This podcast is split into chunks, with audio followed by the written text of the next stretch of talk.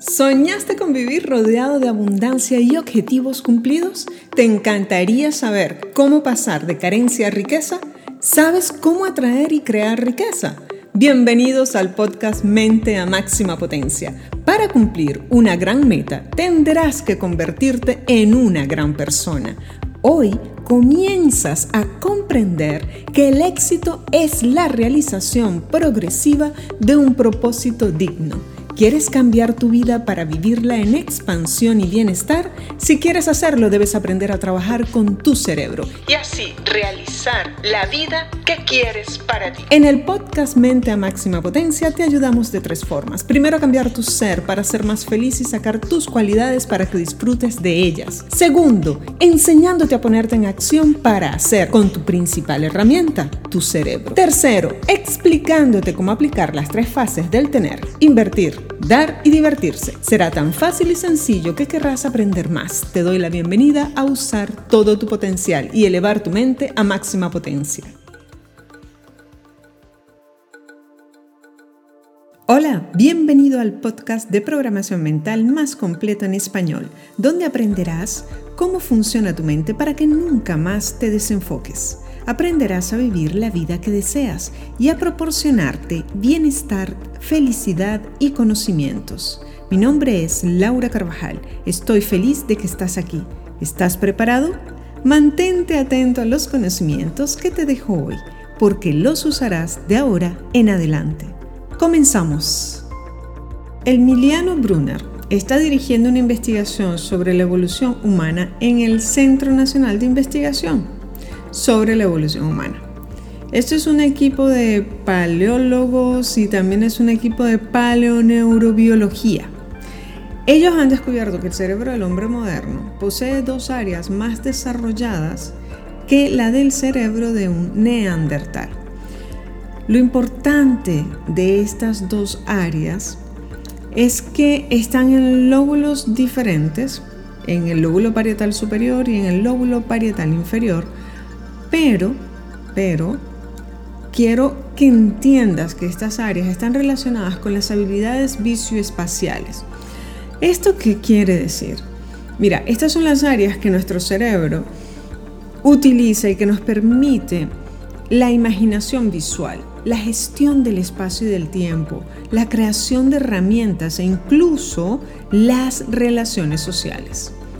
Así que estos aspectos nos han definido y nos definen como especie. Por eso la importancia de este estudio cuando nos habla y nos explica que el cerebro del humano moderno es más redondo que el cerebro del neandertal. De hecho, los científicos que están realizando este estudio compararon la forma cerebral de 52 humanos modernos con la de 8 neandertales. Y con estos moldes endocraneales y las huellas de los surcos cerebrales, ellos podían ver en la superficie de la cavidad craneal y comenzar sus investigaciones. Y se han dado cuenta que hay una diferencia bastante patente en las regiones que se corresponden a lo que llamamos los lóbulos parietales superiores. Y en estas áreas se activan en nuestro cerebro cuando integran las informaciones que vienen del cuerpo con las informaciones que vienen de la visión. ¿Eso te suena a algo que hemos estado trabajando en el canal de YouTube? A que sí, tiene mucho que ver con visualizaciones. Esto es súper interesante porque esto es una forma en la que estos científicos están comenzando a comprender que el cerebro, el cuerpo y el medio ambiente trabajan en una coordinación que se implica y en ella entonces están incluyendo la imaginación visual y la gestión del espacio y del tiempo. ¿Ahora estás entendiendo la importancia de visualizar y de las meditaciones? Porque es que estas relaciones que nosotros tenemos con los seres humanos, esos otros seres humanos, esas interrelaciones, están manejadas también por estas áreas del cerebro. Además de eso, está desarrollando y trabajando todo el tiempo la gestión visual de los recuerdos. ¿qué te parece la superioridad de los Homo sapiens? Fíjate que en esta parte se han dado cuenta que nosotros podemos comenzar a entender que hay regiones aparentemente más grandes, pero a la hora de coordinar visión y cuerpo y de integrar y de implicar la coordinación del ojo y la mano, nosotros estamos trabajando de una forma diferente como especie. Y estas regiones aparentemente para nosotros en nuestro cerebro siempre han sido más grandes. Esto significa que el cerebro humano moderno se ha especializado en funciones que integran cerebro, cuerpo y visión. Así que estamos todo el tiempo trabajando en función de lo que el cerebro detecta. Así que esta relación de vibración, esta relación de energía, movimiento, todo el tiempo está presente en nosotros. Entonces nos estamos dando cuenta que como especie tenemos unas armas de propulsión que nos han permitido estar donde estamos ahora, porque han sido representadas a través de los esquemas cerebrales primero.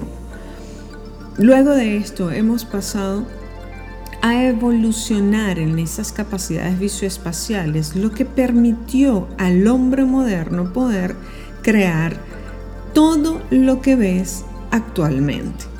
Los neandertales de hace unos 40.000 años se extinguieron a causa de una competición con nuestra especie, porque su linaje tenía que llegar a su fin por razones independientes de nosotros, es decir, por las limitaciones de su biología y por los eventos ecológicos que afectaban a sus recursos.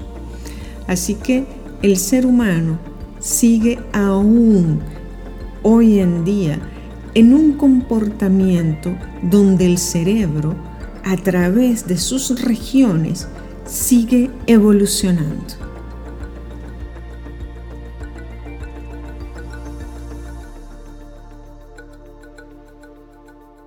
Hasta aquí este episodio preparado especialmente para ti.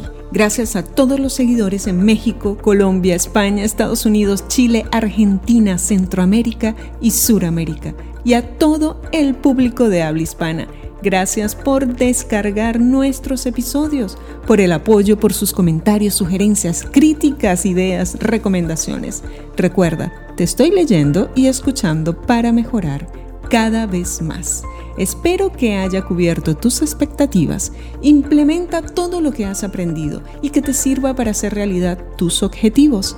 Gracias por acompañarnos. Si te ha gustado el capítulo de hoy, exprésalo con un me gusta, compártelo y coméntalo. Así podremos ayudar a más personas como tú.